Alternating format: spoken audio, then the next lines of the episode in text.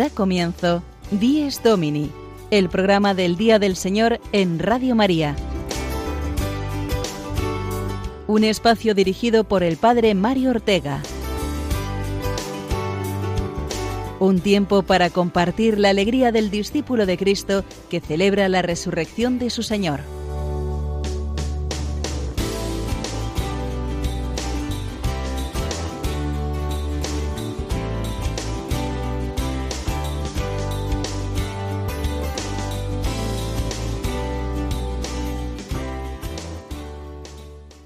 Buenos días amigos de Dios Domini. Aquí nos tenéis una semana más dispuestos a compartir con vosotros esta hora de radio, en la mañana del domingo, el día del Señor. Recibid el saludo de todos los que hacemos este programa que, como sabéis, pretende ser muy variado, con distintas secciones y muy diversos temas. Todos ellos, eso sí, dirigidos a hacernos vivir a todos mejor el día más santo de la semana, el domingo, día de la resurrección del Señor, centro de nuestra fe. Estamos ya en el sexto domingo del tiempo ordinario, cuyo Evangelio, que proclamaremos en la misa, nos recuerda las bienaventuranzas de Jesús, esta página de oro de la Sagrada Escritura que supone el programa de vida del cristiano, la promesa de Dios a aquellos que quieren seguir a Cristo. El camino son las bienaventuranzas, y hoy escucharemos este pasaje según lo relata San Lucas, un relato más concentrado que el de San Mateo, ya que nos condensa las ocho bienaventuranzas en cuatro. Bienaventurados los pobres, los que lloran, los hambrientos y los perseguidos. El domingo es un día óptimo para leer y meditar las bienaventuranzas, porque éstas son una ventana abierta a la vida eterna, donde estamos llamados a ser completamente felices, bienaventurados, y esta vida eterna es ya presente para nosotros en la resurrección de Cristo que cada domingo celebramos. Vamos a hacer, por tanto, muchas referencias hoy a las bienaventuranzas del Evangelio y entramos ya en materia. Lo hacemos anticipando los contenidos de nuestro Dies Domini de hoy, 17 de febrero, sexto domingo del tiempo ordinario. Comenzaremos con la reflexión semanal al hilo de la palabra de Dios de hoy. Después, eh, nuestros amigos de Verdad en Libertad desde Argentina nos traerán algunas destacadas noticias de la Iglesia en el mundo. El diácono Eduardo Crespo, por su parte, nos hablará del papel de los laicos en la liturgia en su sección Celebremos nuestra fe. También tendremos con nosotros, como cada semana, al padre Julio Rodrigo, con su anécdota semanal. Luego, el padre Juan Triviño nos ayudará a comprender mejor cómo la ciencia y la fe han ido de la mano a lo largo de la historia en la persona de muchos científicos que han sido grandes hombres de fe. Y finalmente nuestra entrevista semanal. Hoy conoceremos la maravillosa labor del padre Valentín Aparicio anunciando la palabra de Dios a través de las redes sociales, en Internet, concretamente en el famoso canal social YouTube.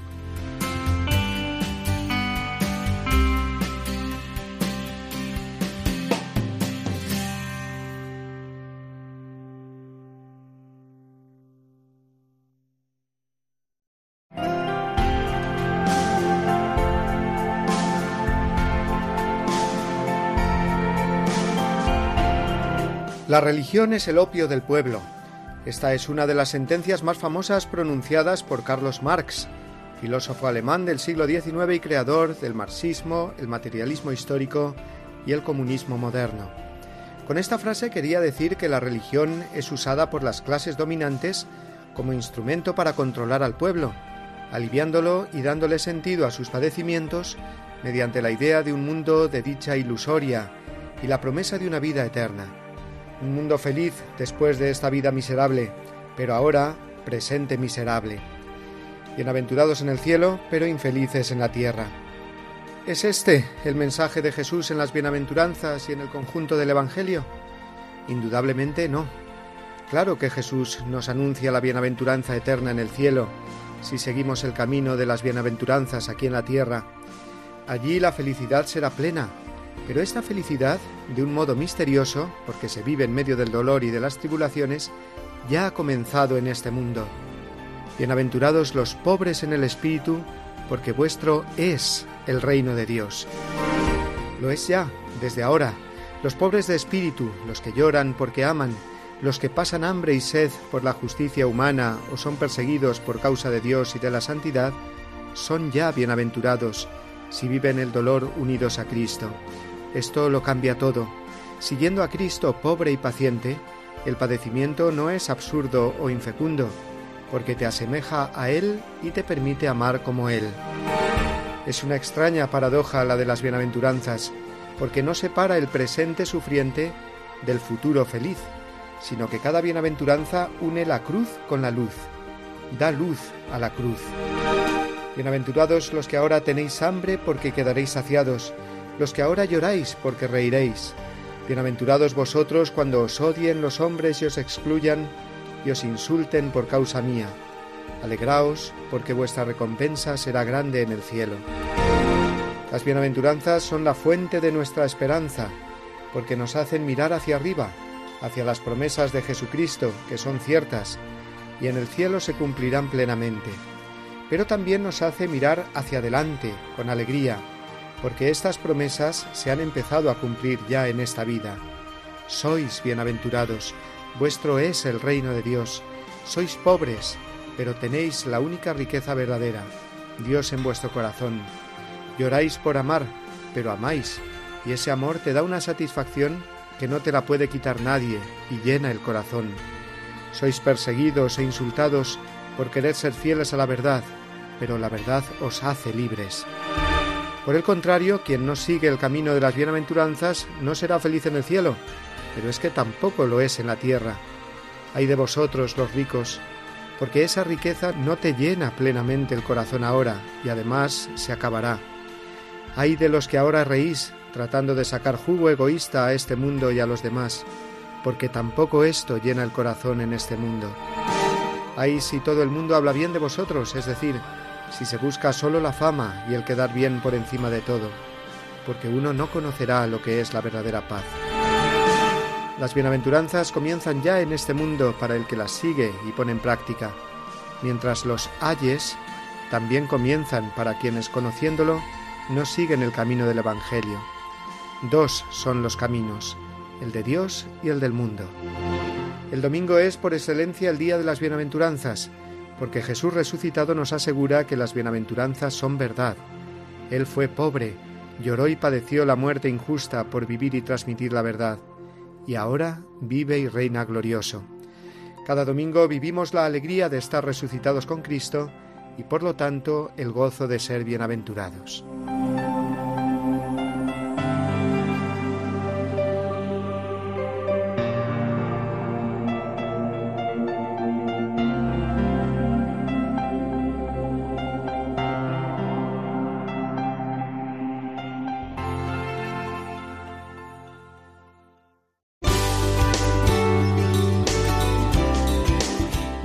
Domini, el programa del Día del Señor en Radio María. Un tiempo para compartir la alegría del discípulo de Cristo que celebra la resurrección de su Señor.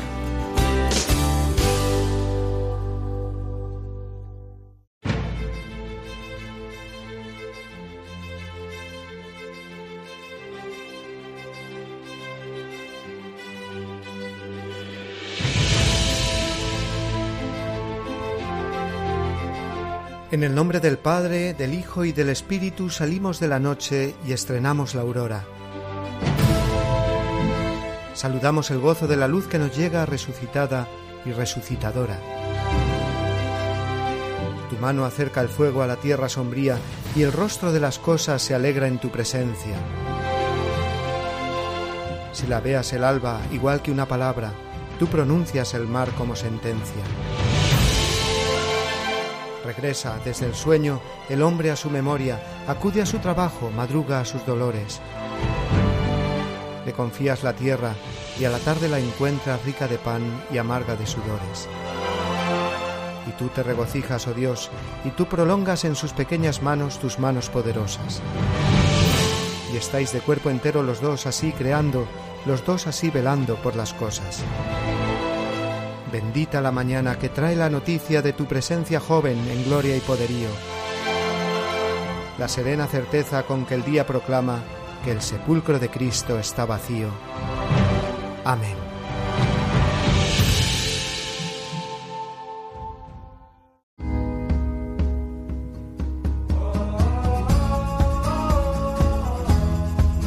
Iglesia en el mundo una ventana abierta a los cristianos de otros continentes gracias al equipo de verdad en libertad.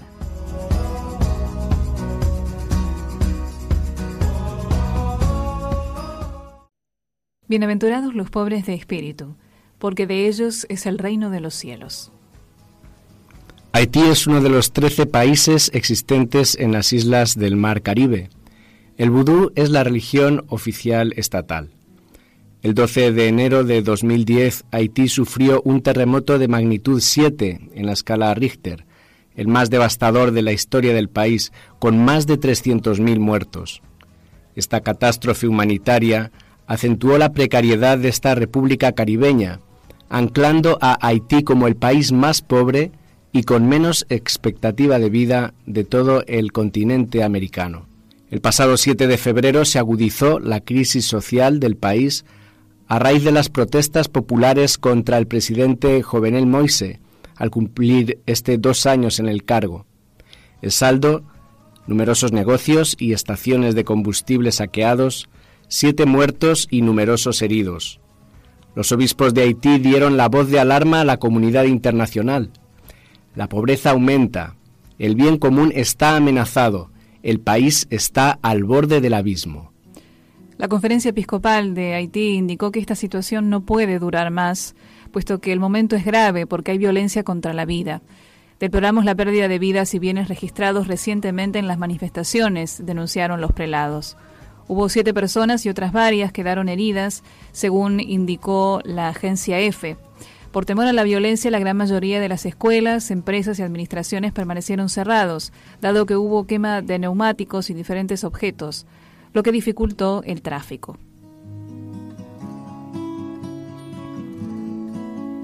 Bienaventurados los misericordiosos, porque ellos alcanzarán misericordia. El Congo Brazzaville goza de paz desde la guerra civil que se libró entre los años 1997 y 1999. La mayoría de la población vive de la agricultura. Sus principales exportaciones son el petróleo y la madera. Sin embargo, más de la mitad de la población vive por debajo del umbral de la pobreza. Las principales víctimas de esta situación, como es habitual, son los niños, especialmente en las grandes zonas urbanas. Los misioneros franciscanos hacen presente la misericordia de Dios con su comprometida ayuda a los niños de la calle. El misionero franciscano Domenico Domenici indicó que creciendo en la calle no tienen afecto, no pueden estudiar, no aprenden un oficio. Precisó que gracias a las donaciones podemos ofrecerles la oportunidad de aprender un trabajo y ser autónomos. Pueden quedarse con nosotros hasta que sean capaces de mantenerse a sí mismos. Cuando se van y logran iniciar su propio negocio, mantienen una buena relación con nosotros. Algunos también nos ofrecen ayuda, destacó.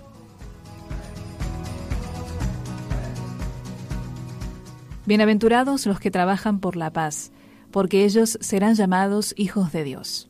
Hace dos mil años el divino niño trajo a la tierra un mensaje de paz a los hombres de buena voluntad. Él nos dio y nos dejó su sagrada paz, tan distinta de la del mundo, y envió a sus apóstoles con la misión de comunicar esta buena noticia. Unos 2.300 misioneros españoles han continuado con este anuncio durante los últimos 70 años, llevando la presencia de Jesucristo, príncipe de la paz, a tierras hispanoamericanas. La obra para la cooperación sacerdotal hispanoamericana brindó los datos durante un encuentro con sacerdotes españoles en Santiago de Chile. Los obispos auxiliares de la Arquidiócesis de Santiago, Cristian Roncaglio y Pedro Osandón, destacaron el servicio actual de los presbíteros del país ibérico que permanecen en el continente y que aún son más de 200, algunos de los cuales tienen más de 50 años de misión continua.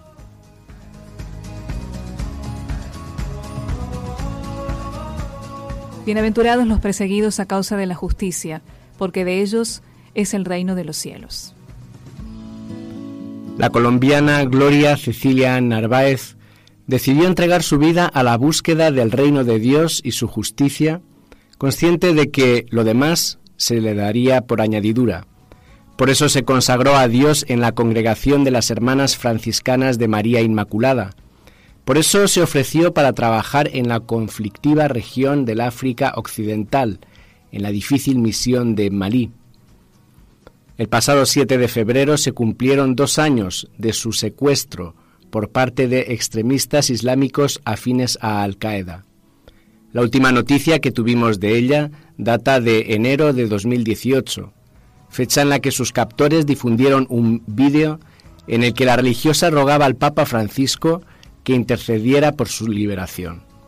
Obispos de Colombia vuelven a pedir la pronta liberación de la religiosa Gloria Narváez, secuestrada por llegadistas hace dos años.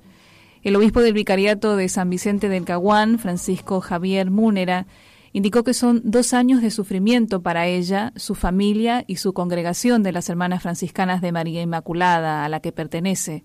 Y es por eso que quieren recordarle a toda la Iglesia que camina en Colombia el deber solidario de nuestra oración, de nuestro recuerdo permanente para pedir la gracia al Señor y así obtengamos prontamente su liberación.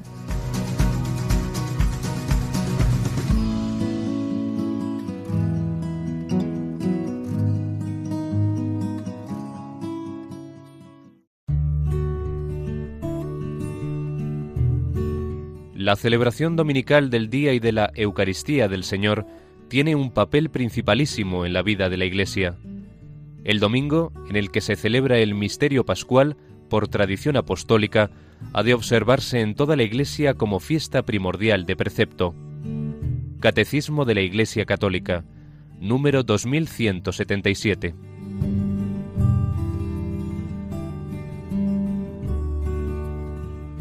Dejamos ahora las noticias de la Iglesia en el mundo, que como vemos nos han acercado también a las bienaventuranzas, para entrar en eh, lo que es la vivencia de nuestra celebración y en concreto desde la liturgia. Vamos a abordar, gracias a nuestra sección litúrgica, el interesante tema de la participación de los fieles laicos en los distintos ministerios litúrgicos. Lo hacemos de mano, como siempre, de nuestro diácono Eduardo Crespo.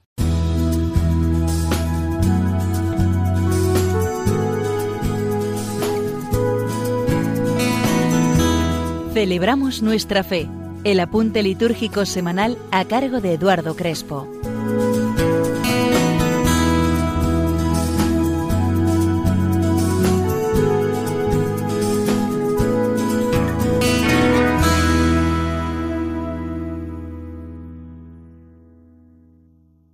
Hoy vamos a reflexionar sobre quién celebra la liturgia. Si acudimos al documento litúrgico del Concilio Vaticano II la Sacrosantum Concilium, leemos, las acciones litúrgicas no son acciones privadas, sino celebraciones de la Iglesia. Por eso pertenecen a todo el cuerpo de la Iglesia, influye en él y lo manifiesta. Pero cada uno de los miembros de este cuerpo recibe un influjo diverso, según la diversidad de órdenes, funciones y participación actual. En las celebraciones litúrgicas, cada cual, ministro o simple fiel, al desempeñar su oficio, hará todo y sólo aquello que le corresponde por la naturaleza de la acción y las normas litúrgicas. En el Catecismo también podemos leer que la liturgia es acción del Cristo total. La asamblea que celebra es la comunidad de los bautizados, que por el nuevo nacimiento y por la unción del Espíritu Santo quedan consagrados como casa espiritual y sacerdocio santo, para que ofrezcan, a través de todas las obras propias del cristiano, sacrificios espirituales. Este sacerdocio común es el de Cristo, único sacerdote, participado por todos sus miembros. Pero todos los miembros no tienen la misma función. Algunos son llamados por Dios en y por la Iglesia a un servicio especial de la comunidad. Estos servidores son escogidos y consagrados por el sacramento del orden, por el cual el Espíritu Santo los hace aptos para actuar como representantes de Cristo cabeza, para el servicio de todos los miembros de la Iglesia. El ministro ordenado es como el icono de Cristo sacerdote, por ser en la Eucaristía donde se manifiesta plenamente el sacramento de la Iglesia. Es también en la presidencia de la Eucaristía donde el ministerio del obispo aparece en primer lugar, y en comunión con él, el de los presbíteros y los diáconos. En orden a ejercer las funciones del sacerdocio común de los fieles, existen también otros ministerios particulares. no consagrados por el sacramento del orden, y cuyas funciones son determinadas por los obispos según las tradiciones litúrgicas y las necesidades pastorales. Los acólitos, lectores, monitores y los que pertenecen a la Escola Cantorum desempeñan un auténtico ministerio litúrgico. Como hemos visto, y además tenemos experiencia en nuestras asambleas litúrgicas, en la celebración de la Eucaristía celebra toda la comunidad y algunos fieles realizan funciones concretas. Realicemos una función o no, recordemos que estamos celebrando la Eucaristía, ejercemos nuestro sacerdocio común. Entre los ministerios llamados laicales, quiero centrarme hoy en dos de ellos, el lector y el acólito. Al acólito instituido le corresponden unas funciones propias, como llevar la cruz en la procesión de entrada, durante la celebración acercarse para lo que necesiten el sacerdote o el diácono, en ausencia de éste, puede poner sobre el altar el corporal y los vasos sagrados en el momento de la presentación de ofrendas, puede ayudar como ministro extraordinario en la distribución de la comunión y ayuda en la purificación de los vasos sagrados al diácono o al sacerdote. Al lector instituido le corresponde, en ausencia del diácono, llevar el Evangeliario en la procesión de entrada. Le corresponde también proclamar las lecturas que preceden al Evangelio, y en ausencia del diácono puede proclamar las intenciones de la oración universal. Insisto en que estas funciones se refieren a aquellos que han sido instituidos en los ministerios de acólito y lector. No hemos de confundir con la bendición de lectores o de acólitos que se hacen en muchas de nuestras comunidades. Evidentemente, lo habitual no es que tengamos lectores y acólitos instituidos. Por ello, la mayoría de las funciones que les corresponden son asumidas por laicos que ejercen este gran servicio para la celebración de la Eucaristía.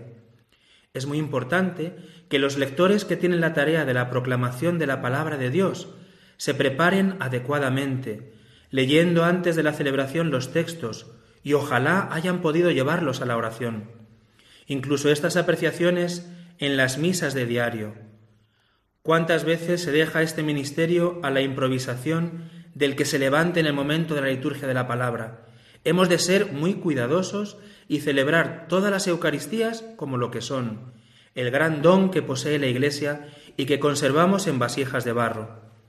Por último, sobre este maravilloso ministerio, solo me permito recordar que proclamar la palabra de Dios no es hacer una lectura teatralizada, ni una declamación poética, sino una lectura con una buena pronunciación, pausadamente, para que todos puedan seguir con comodidad la lectura. En cuanto a los acólitos no instituidos, en muchas de nuestras parroquias hay adultos que ayudan al sacerdote en la celebración haciendo una gran labor. Se ha de cuidar que de una manera discreta y sencilla realicen este servicio, sin sobresalir ni interrumpir el ritmo celebrativo ni la belleza de la celebración.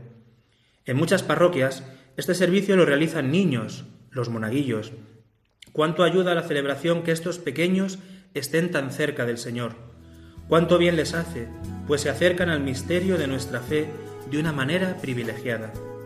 Seguiremos en próximas secciones acercándonos a otros ministerios y servicios que se realizan en nuestras Eucaristías.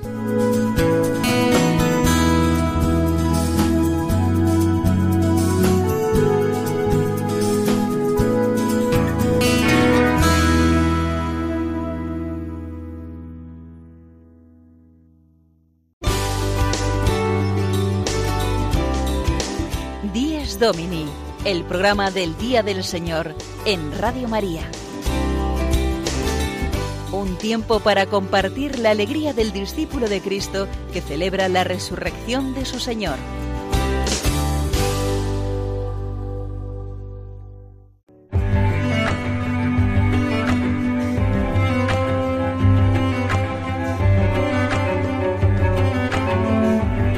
Es domingo, día para vivir las bienaventuranzas y hoy lo hacemos de una manera especial al ser el Evangelio de hoy, tal como nos lo relata el evangelista San Lucas. Bienaventurados seréis en el cielo. Vamos ahora a fijarnos en los santos, concretamente en los mártires que han seguido el camino de las bienaventuranzas hasta el final y que son ahora bienaventurados en el cielo. y es el padre Julio Rodrigo el que nos presenta ahora mártires muy cercanos que tiene, porque dieron su vida precisamente en su parroquia.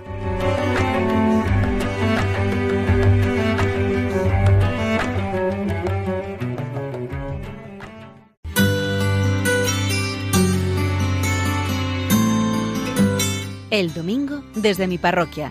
Una reflexión a cargo del Padre Julio Rodrigo.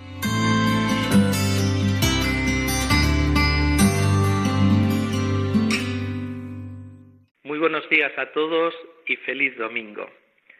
Algunas veces con compañeros, con amigos, suelo decir, muchos sacerdotes presumen de tener una parroquia muy bonita porque tienen un templo histórico, que se puede considerar como un bien de interés cultural. Otros presumen de tener mucha actividad parroquial, otros que han surgido muchas vocaciones de sus parroquias. Pero yo suelo decir, en mi parroquia de Boadilla del Monte, en la parroquia de San Cristóbal, aquí en Madrid, que ustedes ya la van conociendo, presumimos de algo muy singular, de tener cuatro mártires. Uno, San Babilés, el patrón de Boadilla, que fue martirizado durante la dominación musulmana entre el siglo VIII y IX. Pero es que tenemos tres mártires de la Guerra Civil Española también, que además se han terminado ya los procesos de beatificación y están en Roma. Más pronto que tarde, pienso yo, los veremos beatificados y serán nuestros beatos mártires de Boadía del Monte. ¿Quiénes eran? Uno de ellos era Miguel Talavera. Tenía 18 años, era seminarista y un 7 de octubre, el día de la Virgen del Rosario, la patrona de Boadilla, vinieron a buscarle. Entre la documentación que se incautó y que figuraba la causa de su detención, esto es lo que estaba escrito. Delito que se le imputa, haber sido seminarista. Fue asesinado y nunca se encontró su cadáver. El otro era el párroco de la población. Durante 25 años fue párroco. Se llamaba Benjamín Sanz y era un hombre querido. Todavía me dicen las madres carmelitas que una religiosa que no tenía dote, no tenía dinero su familia para pagar la dote, eran costumbres antiguas para ingresar en el monasterio, que él lo solucionó. Vendió una propiedad suya particular para dar esa dote a esta religiosa y que pudiese entrar en el convento. Vinieron a buscarlo un 26 de julio. Se lo llevaron a la checa de la Puerta del Ángel y fue torturado. Uno de los que estaba con él en la celda declaró que le torturaron y que decían los milicianos, a ese dejádnoslo. Pero él siempre estuvo sereno. También fue asesinado y su cuerpo nunca se encontró. Y el tercer mártir se llamaba Melitón Morán y era el capellán de las Madres Carmelitas. Vinieron a por él dos días después del párroco, el 28 de julio. Ya estaba mayor, era enfermo y se despidió, así tantas veces lo ha recordado su sobrino nieto, se despidió de su familia diciendo, no os preocupéis por mí, voy alegre y resuelto a recibir la palma del martirio también fue asesinado y tampoco se localizó su cadáver. Para mí son un orgullo, son auténticos testigos de la fe. Amaron al Señor por encima de todo. Desde luego, como dice Jesús, nadie puede amar tanto hasta dar la vida. Como hizo Jesús, así hicieron estos mártires. Este domingo por la tarde, aquí en Boadía del Monte, en la iglesia del antiguo convento, celebraremos una Eucaristía de acción de gracias, presidida por nuestro obispo, el obispo de Getafe, don Ginés García Beltrán. Y la celebraremos con el espíritu de lo que hoy leemos en el Evangelio de las bienaventuranzas. Bienaventurados cuando os calumnien, os persigan por mi causa. Estad alegres y contentos que vuestra recompensa será grande en el cielo. Muy bien, pues un saludo a todos y de nuevo feliz domingo.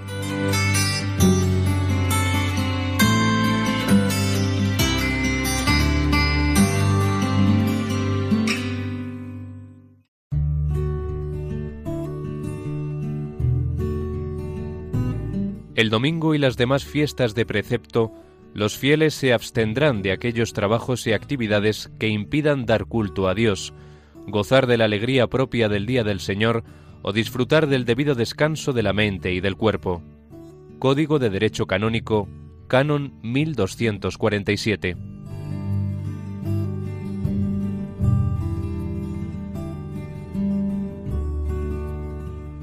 Vivir las bienaventuranzas no solamente quiere decir estar con la mirada orientada hacia arriba, hacia el cielo, esperando con gozo la vida eterna, sino también significa vivir esta vida con mucha más intensidad, trabajando no solamente por la propia salvación, sino también por el bien común y el progreso del ser humano. La Iglesia ha hecho siempre así, y es un gozo recordar cómo personas que han vivido el espíritu de las bienaventuranzas y que han tenido una relación muy directa con Dios, han empleado su vida en servir al prójimo también con el progreso humano, con la ciencia. Hoy el padre Juan Triviño nos va a hablar precisamente de eso, de la relación entre la ciencia y la fe en la persona de científicos creyentes que han hecho progresar el mundo de la ciencia gracias a su fe. Y es que el camino de las bienaventuranzas nos invita a abrir nuestro corazón a los demás y a dar la vida por el bien de toda la humanidad. Escuchemos con atención.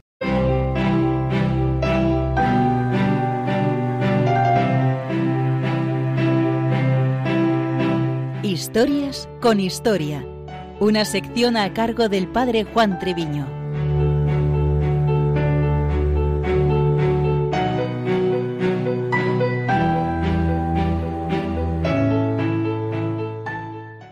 En nuestra sección de historias con historias del día de hoy vamos a tratar brevemente sobre la relación entre la ciencia y la fe. Se trata de un tema de gran actualidad y sobre el que también nos vemos inmersos en muchos tópicos que convendría aclarar.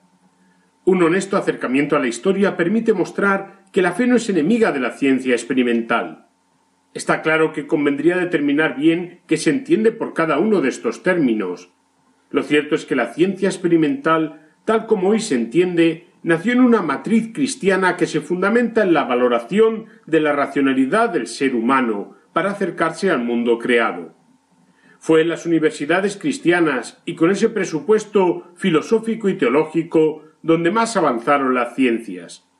Curiosamente, si nos fijamos, esto surgió en el occidente cristiano y no en el oriente. Algo tendrá que ver la fe, por lo tanto.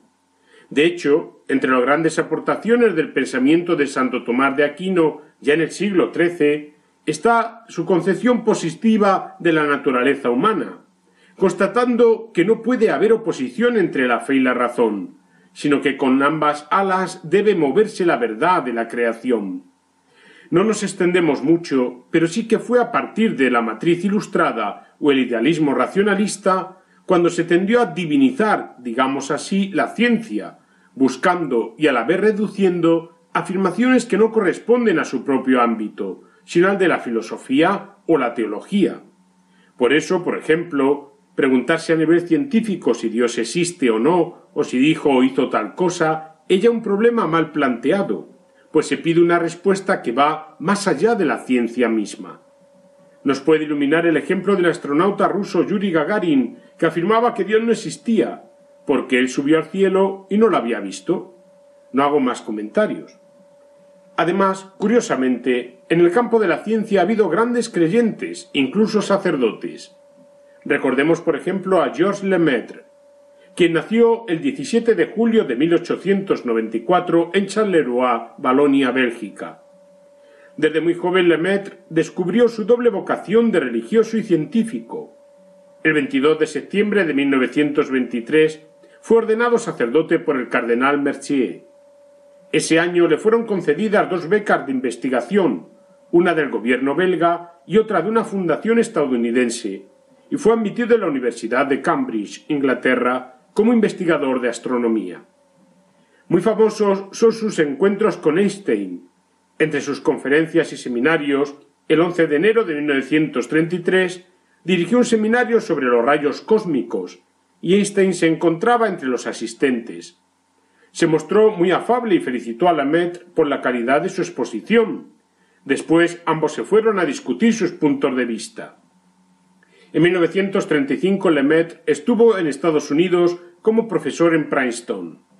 A Einstein le costó aceptar la expansión del universo, aunque finalmente lo aceptó. Aunque los trabajos de Lemaitre fueron cuestionados en parte debido a su condición de sacerdote, se ha demostrado después que sus aportaciones fueron serias, y finalmente la comunidad científica, Einstein incluido, lo reconocieron y otorgaron todo tipo de honores. Lemaitre estaba convencido de que ciencia y religión no son dos caminos diferentes, sino complementarios, que convergen en la verdad. Al cabo de los años, declaraba en una entrevista concedida al periódico estadounidense The New York Times Yo me interesaba por la verdad desde el punto de vista de la salvación y desde el punto de vista de la certeza científica. Me parecía que los dos caminos conducen a la verdad, y decidí seguir ambos. Nada en mi vida profesional ni en la que he encontrado en la ciencia y en la religión me ha inducido jamás a cambiar de opinión. También podemos referirnos a Gregor Johann Mendel, nacido en Brunn, Chequia, el 20 de julio de 1822. Fue monje agustino, católico y naturalista. En 1851 ingresó en la Universidad de Viena, donde estudió historia, botánica, física, química y matemáticas. Allí comenzaría diversos análisis sobre la herencia de las abejas.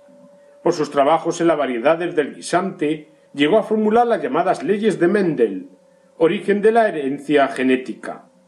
Mendel fue titular de la prelatura de la Imperial y Real Orden Austríaca del emperador Francisco José I, director emérito del Banco Hipotecario de Moravia, fundador de la Asociación Meteorológica Austríaca, miembro de la Real Imperial Sociedad Morava y Silesia para la mejora de la agricultura, ciencias naturales, conocimientos del país y jardinero, aprendió de su padre cómo hacer injertos y cultivar árboles frutales.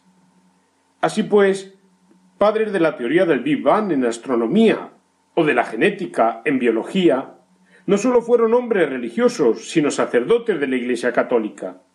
Y los ejemplos pudieran multiplicarse en cuanto a grandes pensadores, al menos abiertos honestamente a la fe, como el escrito por el Nobel de Física Heisenberg, si el primer trago de la copa de las ciencias naturales te volvería ateo, pero en el fondo de esa copa te espera Dios. Como alguna aplicación práctica. En primer lugar, no rendirnos ante el entorno tecnológico o pseudocientífico que parece rodearnos, al menos en Occidente, valorar las denominadas humanidades como verdaderas materias de saber. En segundo lugar, cuidar la formación, especialmente en la edad clave de la adolescencia y juventud. Aunque los programas educativos parecen desequilibrados en este sentido, no desanimarse en plantear las cuestiones más profundas a los jóvenes, el sentido de la vida, del mal, lo que hay después de esta vida. En tercer lugar, valorar si tenemos respuestas ante los tópicos que van en la línea de oponer ciencia y fe, el caso Galileo, Darwin, científicos que profesan el ateísmo. Por último, descubrir la belleza de la verdad, en el mundo también de la cultura, de la filosofía, del arte, de la historia. Os deseo un santo y feliz domingo, Día del Señor.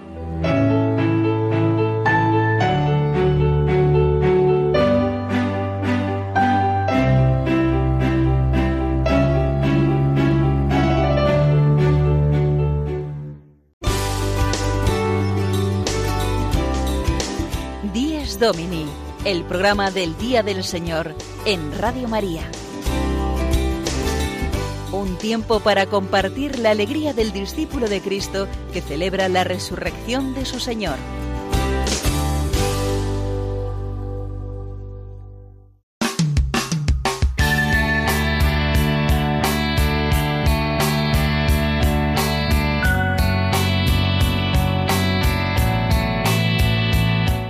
Conocido el mensaje de las bienaventuranzas e intenta vivir su vida así, siguiendo a Cristo desde ellas, intenta también comunicarlo a los demás.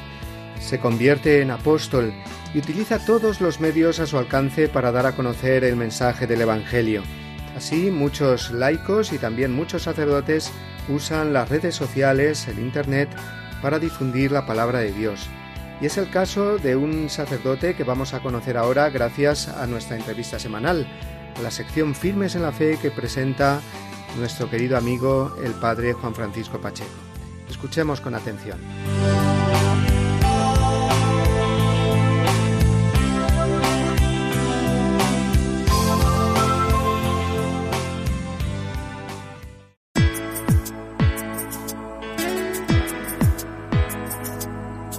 Firmes en la fe.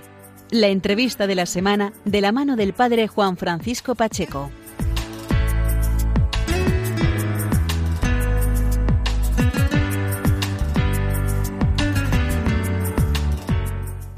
Buenos días amigos de Radio María, bienvenidos un domingo más al espacio de la entrevista semanal. Este domingo lo queremos dedicar a hablar de nueva evangelización y sobre todo hablar de nueva evangelización a través de las redes sociales. Concretamente vamos a detenernos en la evangelización a través del, de YouTube, que es una red social, es un canal a través del cual también se transmite la palabra de Dios. Tenemos con nosotros al otro lado del hilo telefónico al padre Valentín Aparicio. Él es sacerdote de la Archidiócesis de Toledo y él es un sacerdote youtuber, es un comentarista del Evangelio Dominical y por tanto nos va a ilustrar acerca de esa experiencia de comentar la palabra de Dios y transmitirla a través de las redes sociales. Padre Valentín, buenos días. Buenos días, buenos días a todos. Lo primero de todo, quisiera presentarte, grosso modo, por favor. Eh, ¿dónde, ¿Dónde trabajas pastoralmente? Y sobre todo, mm, ¿de dónde viene esta pasión tuya por comentar la palabra de Dios? ¿Qué es lo que te lleva a comentarla? Exacto. Bueno, pues trabajo pastoralmente, eh, soy conciliario de Acción Católica aquí en la diócesis de Toledo y vicario parroquial en una parroquia de la ciudad, eh, de la parte nueva de la ciudad, que se llama San Juan de la Cruz.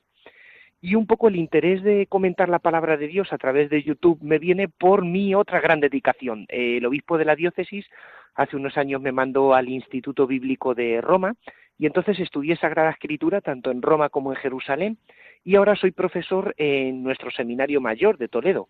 Enseño a los chicos, pues bueno, prácticamente todo el Nuevo Testamento, Evangelios sinópticos, San Pablo, y un poquito el interés de comentar la palabra de Dios por YouTube era que, bueno, es tan rica la palabra de Dios y el mensaje del Nuevo Testamento que reducirlo simplemente a las clases o a un ambiente intelectual, ¿no? De facultad, se me hacía demasiado poco. Por eso, pues quería que todo el mundo, cada laico, cada persona que se metiera a YouTube pudiera disfrutar pues de un pequeño comentario exegético del Evangelio de cada domingo.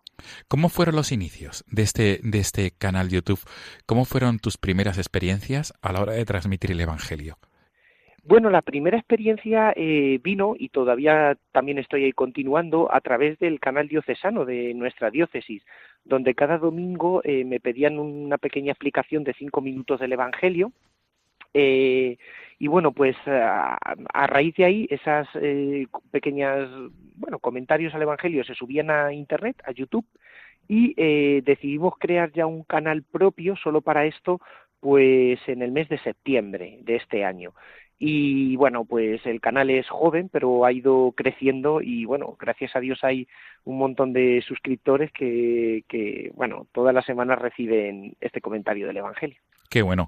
Pues con tu venia vamos a, mencionar cómo se llama el canal YouTube para que lo conozcan los oyentes de Radio María y también puedan disfrutar de, tus, de, tu sabiduría a la hora de comentar la palabra. Eso es, pues el, bueno, es muy sencillo porque es cura de Toledo, así como suena, y todo junto y en minúscula. Cura de Toledo, sin espacios. Cura de Toledo. Eso se escribe en la barra de YouTube y os va a aparecer el canal. Aparece la foto de un cura delante de unas cámaras de televisión, ese soy yo. Bueno, clicáis encima de la foto y ahí tenéis ya, pues, mm, bueno, una selección de, los vídeos. Por tanto, Cura de Toledo, todo seguido, sin espacios de separación. Cura de Toledo, eh, hay que escribirlo en el buscador de YouTube o en el, buscador de, de, Google o cualquier otro tipo de buscadores. Mm, Efectivamente. Padre Valentín, un detalle importante. Este, este, esta experiencia tuya como sacerdote youtuber, como sacerdote mm, comentarista de la palabra, ¿a qué conclusión está, te ha hecho llegar? Es decir, y esto lo uno a otra pregunta, eh, tus consejos para los oyentes de Radio María acerca de la palabra de Dios. Sí, bueno, en primer lugar, lo necesitada que está eh, la gente de, de conocer bien esta palabra, ¿no? Eh, yo me he dado cuenta, pues a lo largo de mis experiencias en, la parroquia, ¿no? Que hay dos temas que a la gente le apasionan, porque le edifican, ¿no? Se pueden hacer cursos de cualquier tipo en la parroquia, pero los cursos de liturgia y los cursos de Sagrada Escritura siempre eh, se llevan el mayor aforo. ¿Por qué? Porque la gente quiere alimento, ¿no? Y en la palabra de Dios encuentras un alimento para la vida que además nunca se acaba. ¿eh?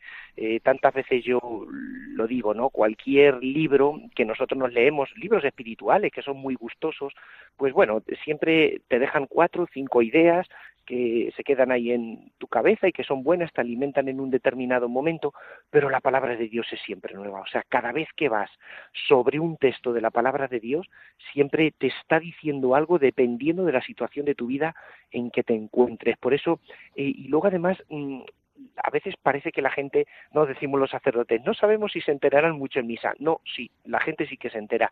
Y además mm, tiene hambre y quiere, antes de ir a misa un domingo, ya conocer de qué van las lecturas de ese domingo.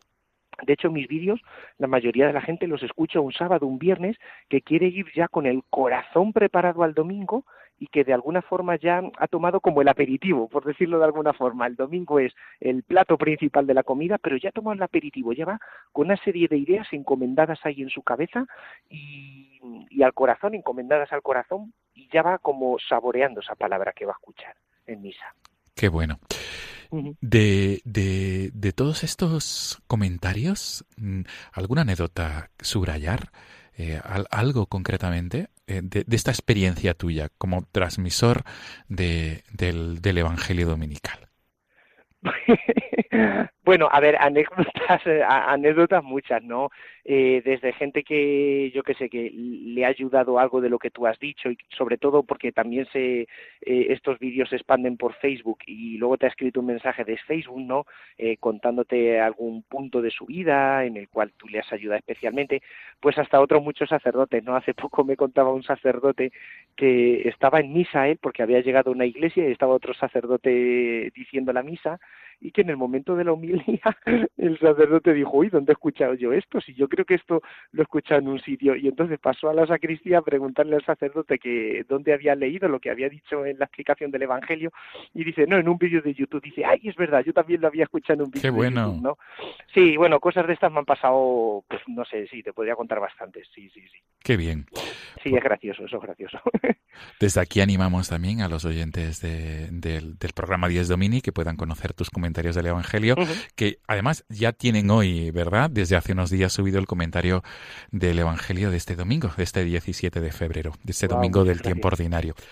Eh, vamos a concluir la, entrevista y quisiera hacerlo con un consejo tuyo a los oyentes de Radio María.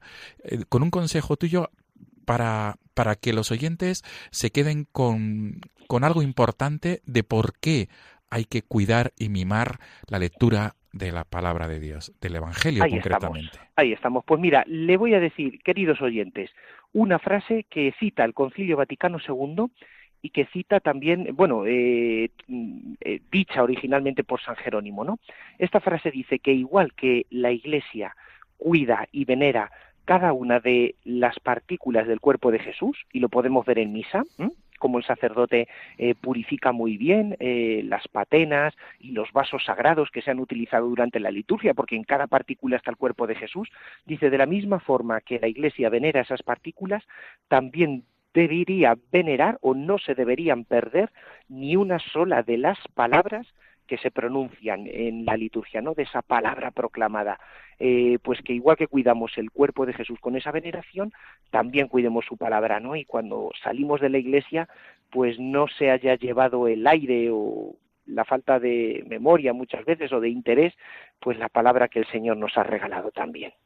Genial, pues nos quedamos con, con, este, con esta cita, ¿no? Que, tú nos has, sacado a colación para que mimemos y cuidemos también la palabra de Dios que es, digamos, esa presencia también de Cristo, que nos ayuda a conocerle y, a que Él nos interpele.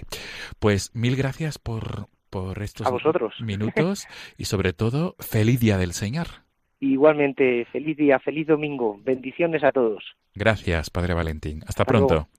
Amigos de Radio María, nos despedimos y nos volvemos a encontrar el próximo domingo, Dios mediante. Hasta entonces, feliz día del Señor.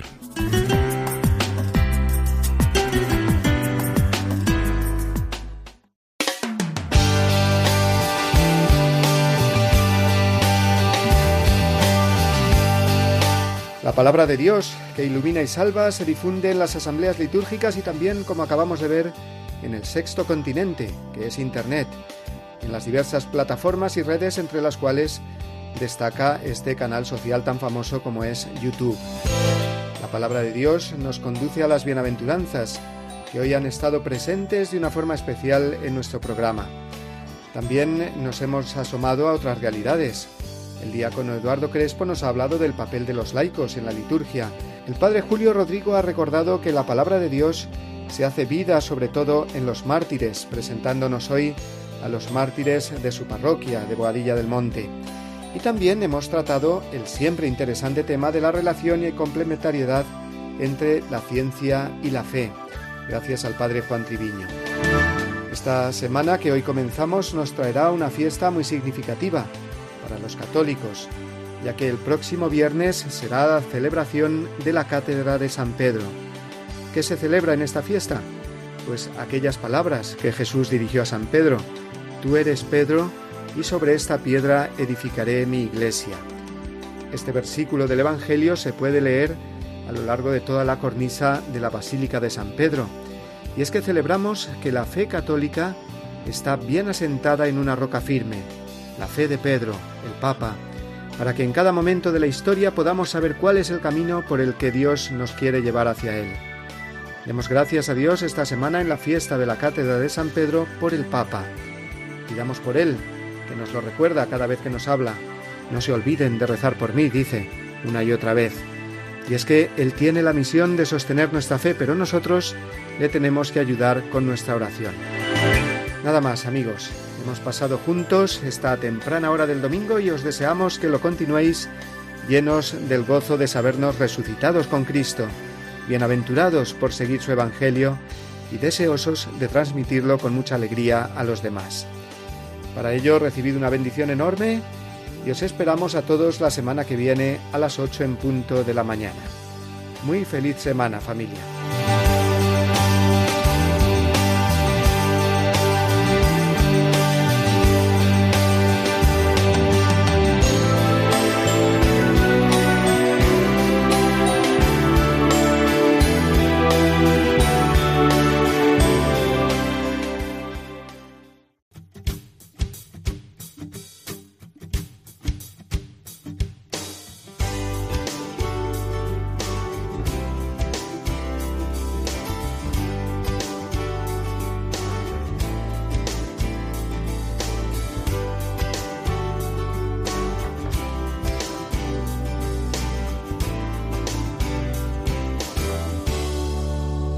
Así termina Dies Domini, el programa del Día del Señor en Radio María. Un espacio dirigido por el Padre Mario Ortega. Un tiempo para compartir la alegría del discípulo de Cristo que celebra la resurrección de su Señor.